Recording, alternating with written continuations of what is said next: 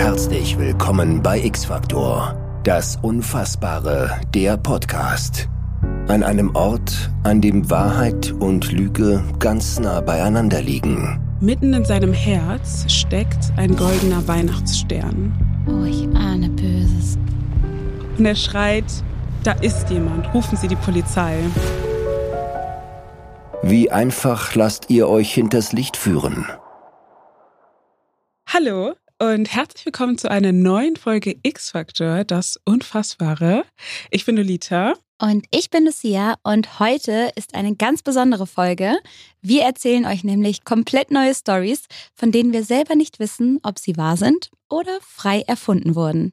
Und das Thema der heutigen Folge ist Weihnachten. Mhm. Und deswegen habe ich jetzt erstmal direkt meine Einstiegsfrage an dich. Bist du schon in Weihnachtsstimmung, Lucia? Ich muss sagen, hier im Studio ist es extrem weihnachtlich. Das Mhm. hilft schon mal dabei. Also hier sind Kerzen aufgebaut und so Tannenzweige Und Weihnachtskugeln. Ja, es Ja. ist schön hier. Es ist richtig gemütlich und deswegen komme auch ich hier richtig in Stimmung.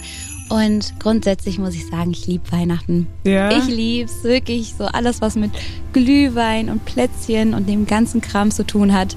Da bin ich komplett romantisch verklärt. I love it. Und du? Nee, ehrlich gesagt nicht so. Nicht so? Nee, Weihnachten ist nicht so, nicht so mein Ding. Ich Nee. mag halt Weihnachtsmärkte und so mag ich halt auch gar nicht. Und ich bin halt immer voll gestresst von dieser Zeit, wo du dann halt immer losrennen musst und dann musst du für alle Geschenke kaufen und sowas. Okay. Das ist halt mhm. einfach nicht so meins. Deswegen Das Weihnachten ist versteh nicht so ich. mein Ding. Das verstehe ich. Aber ansonsten, Mensch, Lolita, bisschen Weihnachtsstimmung, ein paar Songs oder so, echt? Mal, ja. Weihnachtssongs, okay. Weihnachtssongs, ja, okay. oder? Darauf okay. können wir uns einigen. Ja, okay. Ach, Weihnachtssongs- gemeinsamen Nenner. Weihnachtssongs bin ich dabei, aber so sonst das Ganze drumherum ist nicht so mein Ding. Ja, aber fair ja. enough. Ist dir schon mal an Weihnachten irgendwas oder so in der Weihnachtszeit irgendwas Gruseliges passiert? Ja gut, also die Familientreffen haben da ja schon gewisse Dynamiken, bringen die mit sich. Ähm, das kann schon mal gruselig werden, wenn da ja verschiedene Verwandte aufeinandertreffen. Ja. Aber sowas Übersinnliches oder wirklich Kriminelles noch nicht. ja. Dir? Nee, Auch bisher nicht. auch noch nicht. Also ich hatte noch nie irgendwie sowas, irgend so ein krasses Ereignis oder so, was ich mit Weihnachten in Verbindung bringe. Also tatsächlich noch nie. Ja, es ist irgendwie so eine ja besinnliche Zeit, eine Zeit, in der man nichts Böses vermutet, Ja. in Und der sich einfach alle freuen und lieb haben. Ja. Und an der zum, in der zumindest nichts so passieren sollte. Also Ja. das wäre schon eigentlich ganz gut. Aber vielleicht ist das in unseren Stories ja anders. Anders, genau, sehr gute Überleitung. Denn wir kommen jetzt zu den drei Geschichten, die wir mitgebracht haben. Und die erste, die ich dir mitgebracht habe, Mhm. trägt den Namen Der Weihnachtsstern. Ich bin gespannt.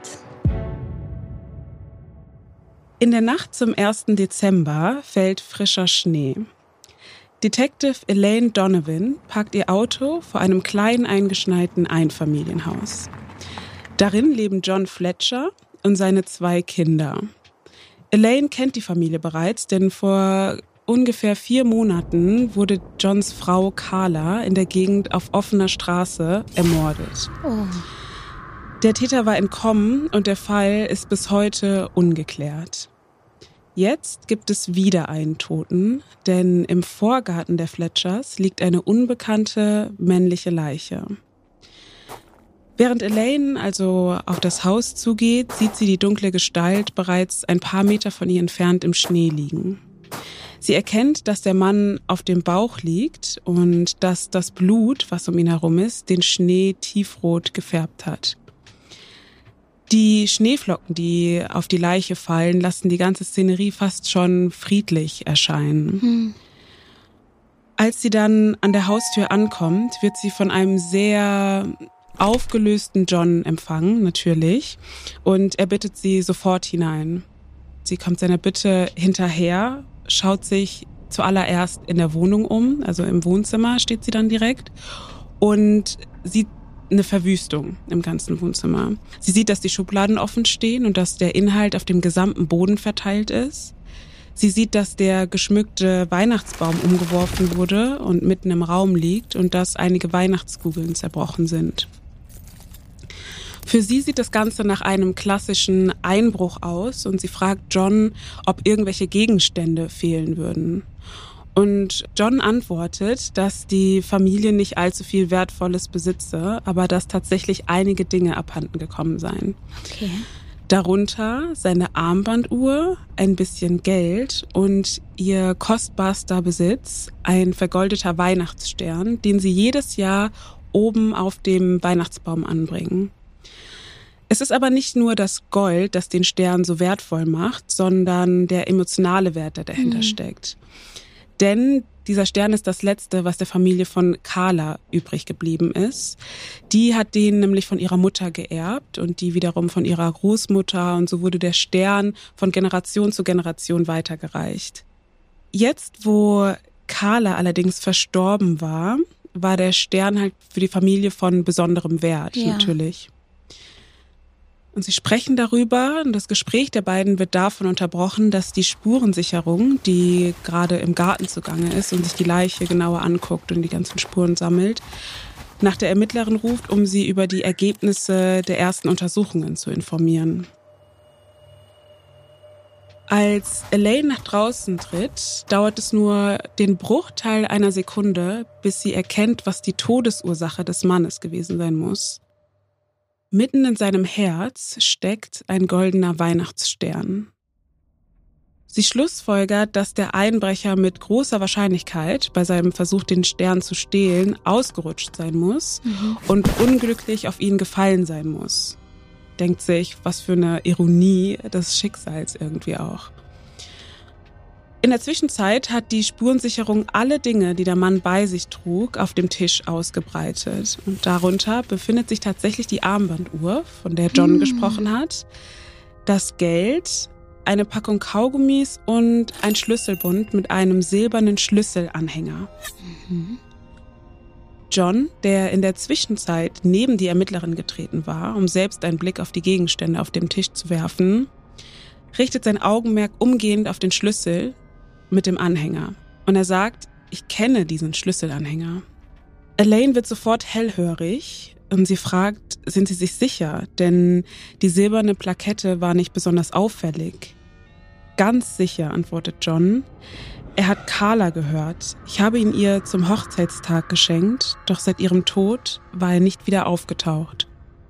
Und John sagt, hier unten, und er zeigt auf den Schlüssel, auf die untere Ecke des Anhängers, er sagt, hier unten habe ich etwas eingravieren lassen.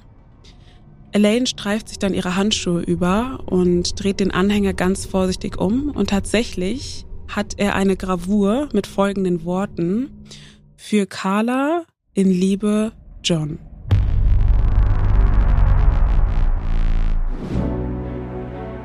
Der Mord an Carla blieb vier Monate lang ungeklärt. Nur ein Schlüsselanhänger führte zu diesem Einbrecher, der zufällig in das Haus der Fletchers eingebrochen war. Als die Fingerabdrücke später abgeglichen wurden, stellte sich heraus, dass es sich bei dem Einbrecher tatsächlich um Carlas Mörder handelte. Und dann starb dieser Mann auch noch durch den Weihnachtsstern des Opfers. Hat die Gerechtigkeit ihn am Ende doch noch eingeholt? Oder handelt es sich hierbei bloß um ein Weihnachtsmärchen?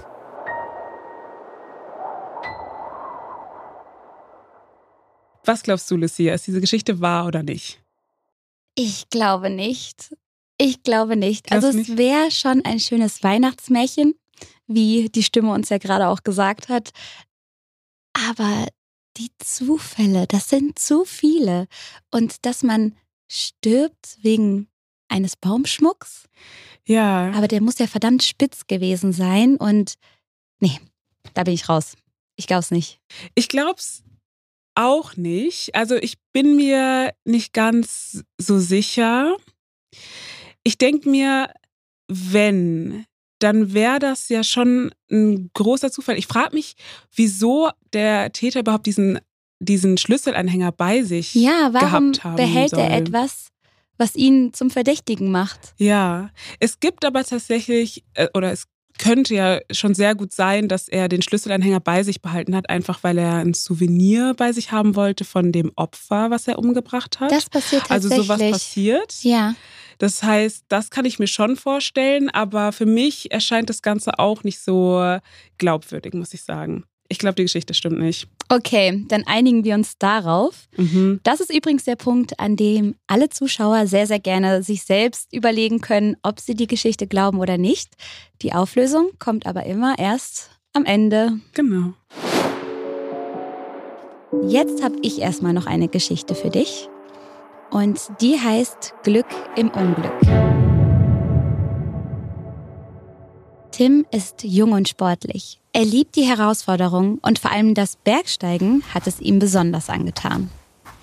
Seine Leidenschaft hat, so wie man sich denken kann, einen großen Traum in ihm geweckt. Was glaubst du, ist der Traum? Er will Bergsteiger werden.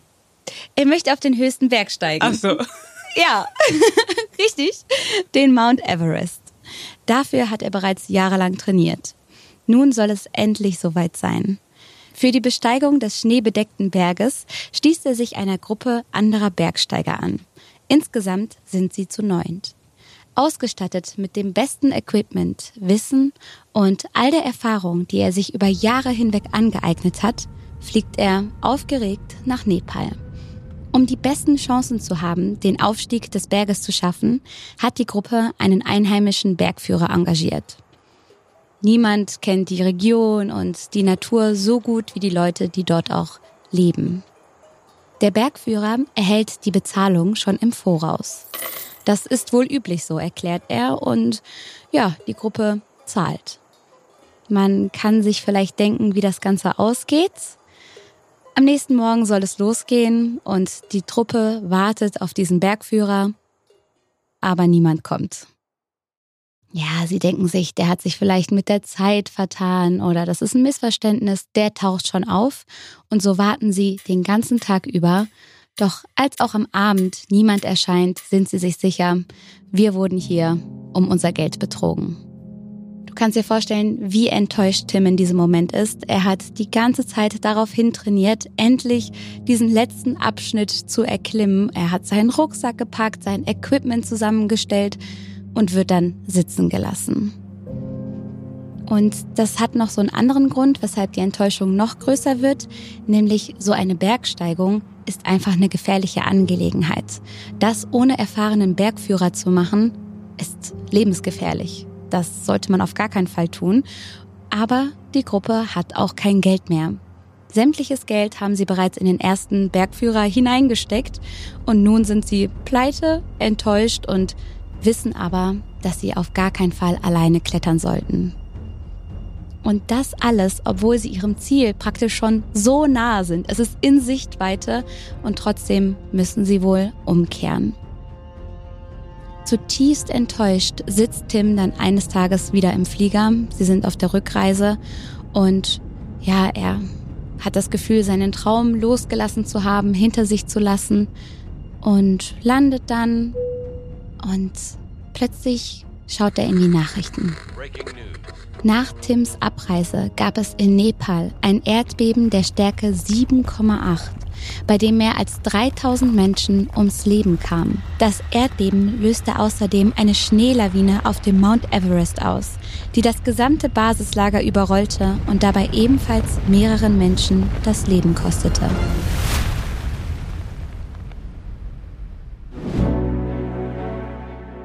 Wären Tim und seine Freunde nicht von dem Bergführer bestohlen worden, hätten sie sich zum Zeitpunkt des Erdbebens noch immer in Nepal befunden.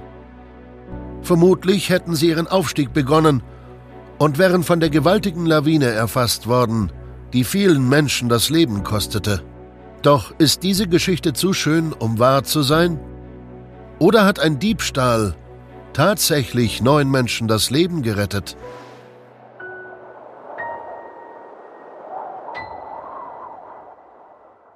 Was glaubst du? Ich glaube, die Geschichte ist wahr. Ich auch. Ja, also solche Zufälle gibt es auf jeden Fall. Und ich glaube, das ist einfach so eine Geschichte, wo du dir denkst, also krass, dass das jetzt genauso passiert ist. Und Mhm. wären wir da geblieben, wären wir gestorben. Mhm. Aber wie viele von diesen Geschichten gibt's? Also 10.000. Sowas, ja, sowas ist der Grund, weshalb ich eigentlich nie traurig wegen etwas bin, weil man weiß nicht, was die Was Alternative gut war. ist, ja. Also wie oft man, wie oft denkt man sich, ach Mensch, jetzt habe ich den Zug verpasst oder jetzt bin ich da zu spät oder mir ist was geklaut worden oder so. ey, Aber du, du weißt, weißt nie. nicht Ja. genau, was passiert wäre, wenn du in diesen Zug eingestiegen wärst und da angekommen wärst. Und ja, man braucht so ein bisschen Vertrauen dann in die Dinge, oder? Ja, deswegen, wir gehen auf jeden Fall damit, dass Ja. die Geschichte, dass die Geschichte wahr ist. Yes. Okay. Kommen wir zur dritten Geschichte, die ich dir mitgebracht habe. Und die trägt den Namen Last Christmas. Oh, schön. Es ist Heiligabend, Mhm. ein Abend, an dem viele Familien normalerweise zu einem gemütlichen Weihnachtsfest zusammenkommen. Also man kennt das ja.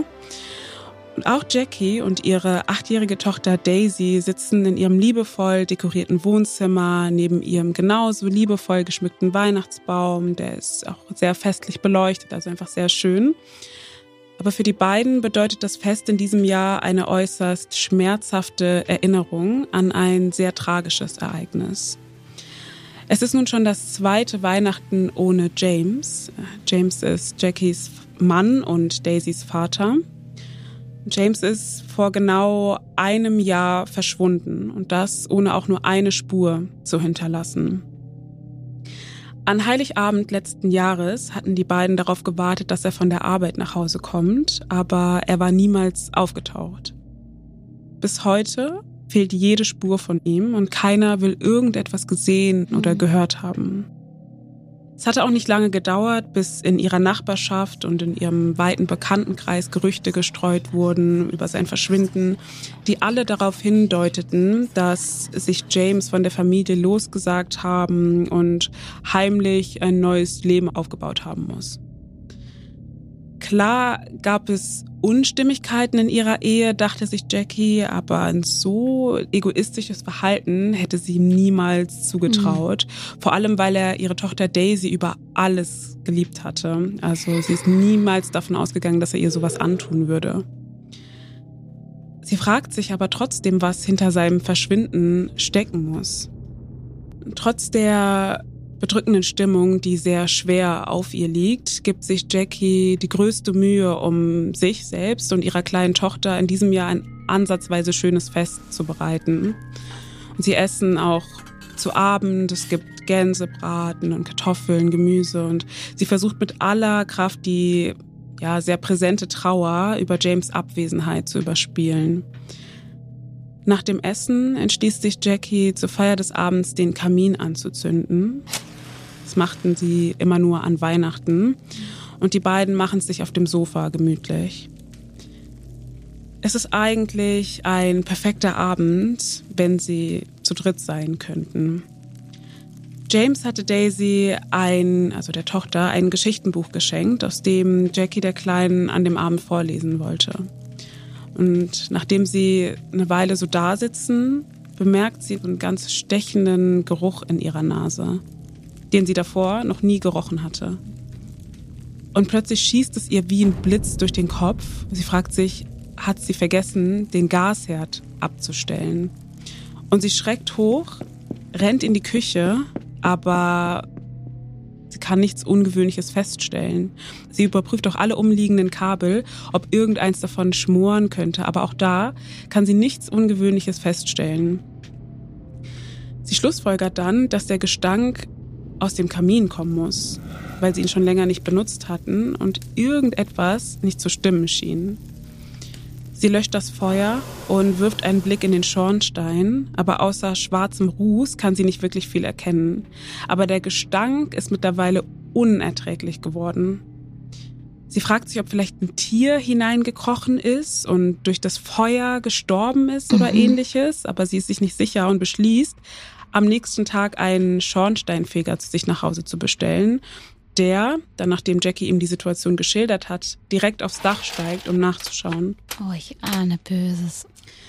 Oben angekommen, leuchtet er mit einer Lampe in den schmalen Schacht und wird kreidebleich. Und er schreit, da ist jemand, rufen Sie die Polizei. Und von da an geht alles richtig schnell. Also Jackie stolpert direkt ins Haus zurück, sie holt ihr Telefon, sie ruft die Polizei, sie ruft nach Daisy. Und die beiden warten vor dem Haus. Und sie sehen einem riesigen Team an Einsatzkräften dabei zu, wie sie auf das Dach steigen und unter größter Anstrengung die Leiche eines halb verkohlten Mannes in einem Weihnachtskostüm an dem Seil aus dem Schornstein ziehen. Und es ist genau ein Jahr seit James Verschwinden vergangen, bis die Familie erfährt, was ihm in jener verhängnisvollen Nacht wirklich passiert ist. Ihr Mann hatte den Plan gefasst, Daisy zum Weihnachtsfest zu überraschen und sich als Weihnachtsmann verkleidet durch den Schornstein ins Wohnzimmer hinabzulassen.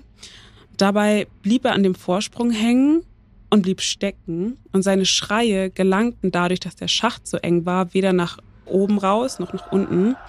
Und er ist sehr langsam und sehr qualvoll an einem Erstickungstod gestorben. Der Mann wollte seine Tochter als Weihnachtsmann verkleidet überraschen und blieb im Schornstein stecken. Ein Jahr lang warteten Jackie und Daisy vergebens darauf, dass ihr Mann und Vater zurückkehrte. Eine tragische Weihnachtsgeschichte. Doch gab es den toten Weihnachtsmann im Schornstein tatsächlich? Oder ist er ebenso ein Fantasieprodukt wie die Figur des Weihnachtsmanns selbst?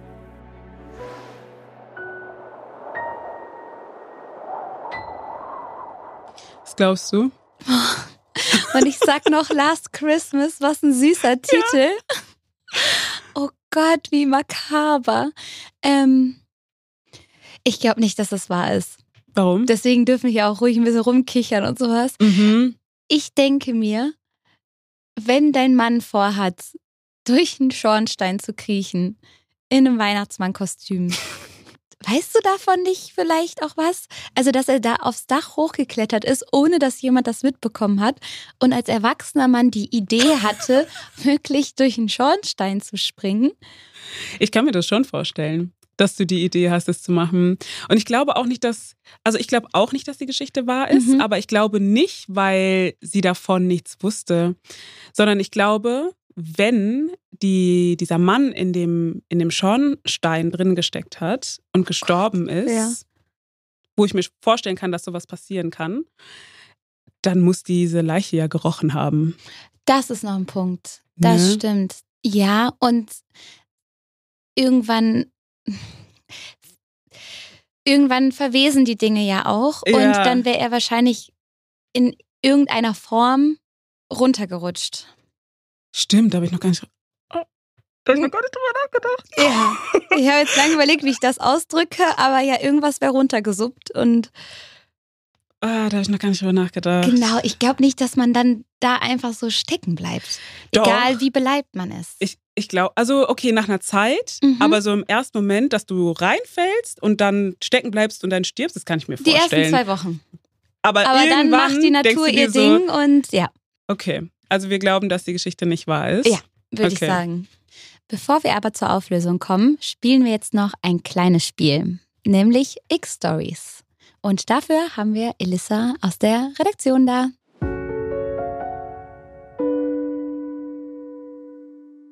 Ich gebe euch jetzt eine Szene und ihr müsst rausfinden, was passiert ist innerhalb von fünf Minuten. Und dafür dürft ihr mir Fragen stellen, die ich dann mit Ja oder Nein beantworte.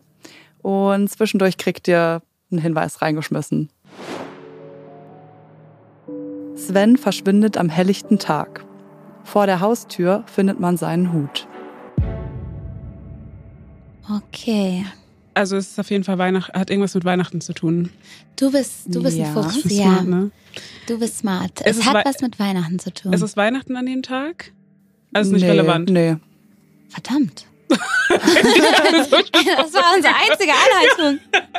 Okay. Verschwindet am helllichten Tag. War es ein Nikolaus, eine Nikolausmütze? Dieser Hut? Nee. Hat dieser Hut was mit seinem Verschwinden zu tun? Nein. Ah, es war nur für die Verwirrung der Hut. Ja. Ähm, der Hut, ist der, also der Hut ist, ist der relevant? Ja, kann man so sagen. War es ein Unfall? Nein. War es ein Mord? Nein. Ist er gar nicht tot? Nein. Ah, Er verschw also er verschwindet am helllichten Tag. Wurde er Genau. entführt? Nein. wollte er gehen? Wollte er in Urlaub? Nein. Er verschwindet am helllichten Tag. Er ist der so, ist er wirklich verschwunden? Oder ist Ja, oder ja. äh, Er ist okay. verschwunden. Er ist verschwunden und das nicht freiwillig. Nein. Also er Also, ist physisch ja, er ist Also physisch, er ist Ja. nicht freiwillig verschwunden. nicht freiwillig verschwunden. Entführt worden.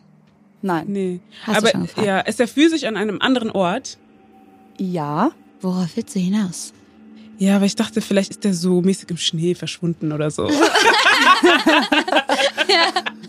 Okay, ihr Süß. bekommt einen Hinweis. Ja, ich glaube, den brauchen wir heute. Das ist nicht seine Haustür, vor der der Hut gefunden wird. Also er wohnt da nicht. Ist er in diesem Haus verschwunden? Nein. Okay. Ist er. Ist es wichtig, wo er ist? Ja. Okay. Sven, was ist mit dir? Ist es wichtig, wessen Haustür das ist? Nee, nicht unbedingt. Ist nicht wichtig. Sven ist nicht der Nikolaus, ne?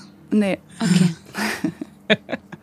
Und ist auch so kein Adventssänger oder Nee. eine von den drei heiligen Königen. Die, kennt ihr nicht, die durch an die Türen gehen und sowas? Ja, ich denke gerade im Weihnachtsmodus. ich werde dir angeguckt. Ähm, also, er wollte nicht gehen. Ist eine Person beteiligt? Hm, An dem Verschwinden? Ja. Nee. Eine Gruppe Eine von Gruppe. Personen. Nein. Ist keiner beteiligt? Ja. Kein anderes Lebewesen ist beteiligt. Nein. Okay. Das heißt, es ist ein Fahrzeug. Nein. Wie ist Sven verschwunden? Hat es was mit Schnee zu tun? Ja. Du warst gar nicht, du warst gar Ich nicht war gar dran nicht so vorbei. Dings, so. ne? Eine Lawine? Nein. Achso. Wollt ihr den zweiten Hinweis Wir brauchen haben? den zweiten Hinweis. Okay. Ähm, Sven taucht nie wieder auf. Oh, Sven. Äh, aber der lebt, ja? Nein. Ach, der ist gestorben. Haben wir das Nein. schon rausgefunden, dass er gestorben ist? Er ist auch Äh, nicht gestorben. Er ist nicht gestorben, aber er lebt auch nicht. Nein. Ey, sowas stresst mich. Ist der Ge ist der ein Geist oder Nein. so? Ist es was Übernatürliches? Nein. Er ist irgendwie im Eis eingefroren und so konserviert. Ja? Ist der? Nein. Mann, dieses Eichhörnchen bei Ice Age, wisst ihr? ähm, er lebt nicht. Ist Sven überhaupt ein Mensch? Nein. Sven ist ein Schneemann! Ja. Oh mein Gott! Oh Gott! Das ist es. Oh, die Zuhörer, die wussten das bestimmt nach den ersten 30 Sekunden. Sven ist ein Schneemann und er ist einfach geschmolzen. Und es bleibt nur noch Ah. sein Hut übrig. Oh. Kennst du, ich vermute so voll Crime Scene, irgendwas, keine Ahnung, jemand hat irgendjemand entführt oder so. Okay. Ja. Aber wir haben es noch geschafft, oder? In der ja, Zeit? Ihr habt es in Ja, drei Minuten und 50 Sekunden Sehr geschafft. knapp. Okay, äh, wir waren mal Also, besser. hattet wir waren Zeit. mal besser. Okay. Aber der war tricky. ja, aber Der war wirklich. nicht wirklich. schlecht. Kommen wir zum spannendsten Teil dieser Folge und zwar zur Auflösung. Und wir fangen an mit der ersten Geschichte. Da ging es um den Weihnachtsstern, der in dem Herzen des Mörders von Johns Frau steckte. Nein, diese Geschichte entspringt nur unserer Fantasie. Wir wussten. Ja, ja. Wir wussten. Ja, Das war zu viel. Es war zu viel. ja, auf Ihr jeden kriegt Fall. uns nicht verarscht. Ja, okay, sehr gut. Wir lagen richtig. Ein Punkt für uns. Ja, ich bin sehr gespannt, was, was alle Zuhörer getippt haben. Aber ich würde sagen, wir gehen jetzt erstmal über zur zweiten Geschichte. Das war die Geschichte mit der Lawine. Und war es wirklich der Dieb, der den Jungs da das Leben gerettet hat? Wie sieht es mit den Bergsteigern aus, die von einem Bergführer um ihr Geld betrogen wurden? Hat ihnen dieses Unrecht wirklich das Leben gerettet? Ja. Das Erdbeben geschah 2015 in Nepal. Es löste eine tonnenschwere Lawine im Himalaya aus, die das Basislager des Mount Everest überrollte und 18 Menschen das Leben kostete. Ganz zu schweigen von den 3200 Todesopfern des Erdbebens. Neun griechischen Bergsteigern gelang es, dem Unglück zu entkommen. Aufgrund des Betrugs durch den einheimischen Bergführer mussten sie die Reise vorzeitig beenden und flogen nur einen Tag vor dem Erdbeben zurück nach Griechenland.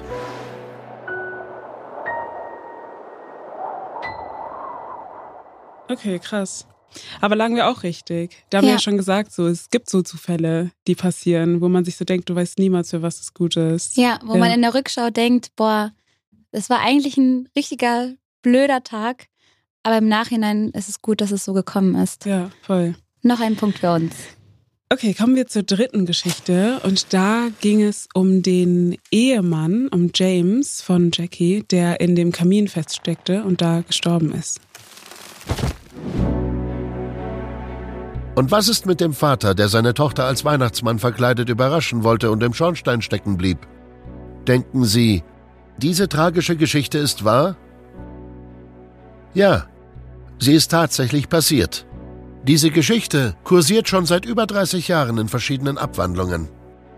Diese soll sich 1987 in Janesville, Wisconsin zugetragen haben. In der Tat sind schon viele Menschen auf diese Weise zu Tode gekommen. So ist 1985 ein Einbrecher in den USA spurlos verschwunden und wurde erst 16 Jahre später bei Renovierungsarbeiten im Kamin gefunden. Von der Leiche war zu diesem Zeitpunkt nur noch das Skelett übrig. 2010 starb wiederum eine Frau, die durch den Kamin in das Haus ihres Ex-Freundes einbrechen wollte. Durch Schnittwunden, die sie sich dabei zugezogen hatte, begann ihr Blut in die Feuerstelle zu tropfen. So entdeckte man ihre Leiche nach mehreren Tagen.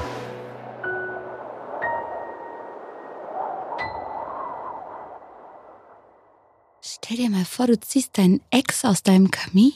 Hör auf zu lachen. das ist gar nicht. Wir hätten echt nicht kichern dürfen. Aber da Krass. gehst du doch nicht von aus. Ich dachte, das ist. Ey, ich war mir so 100% sicher, dass das nicht, dass das nicht stimmt. Weil wir hatten schon gute Argumente. Also das mit dem Geruch, ne?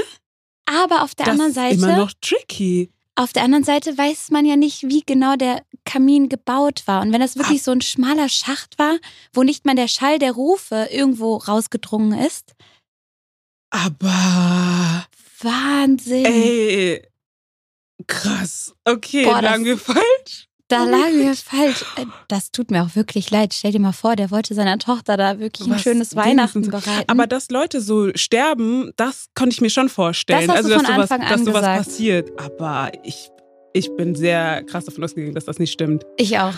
Krass. Okay. Uh. Wären wir am Ende dieser Folge angekommen. Äh, Es hat mir natürlich wieder sehr viel Spaß gemacht. Mir hat's auch viel Spaß gemacht. Und wenn ihr auch Freude an dieser Folge hattet, dann lasst uns doch gerne einen netten Kommentar oder eine Bewertung da. Ihr könnt uns auch auf Insta folgen. Da gibt's immer mal wieder Updates zu den neuen Folgen. Und ich würde sagen, wir hören uns beim nächsten Mal. Tschüss. Ciao, ciao.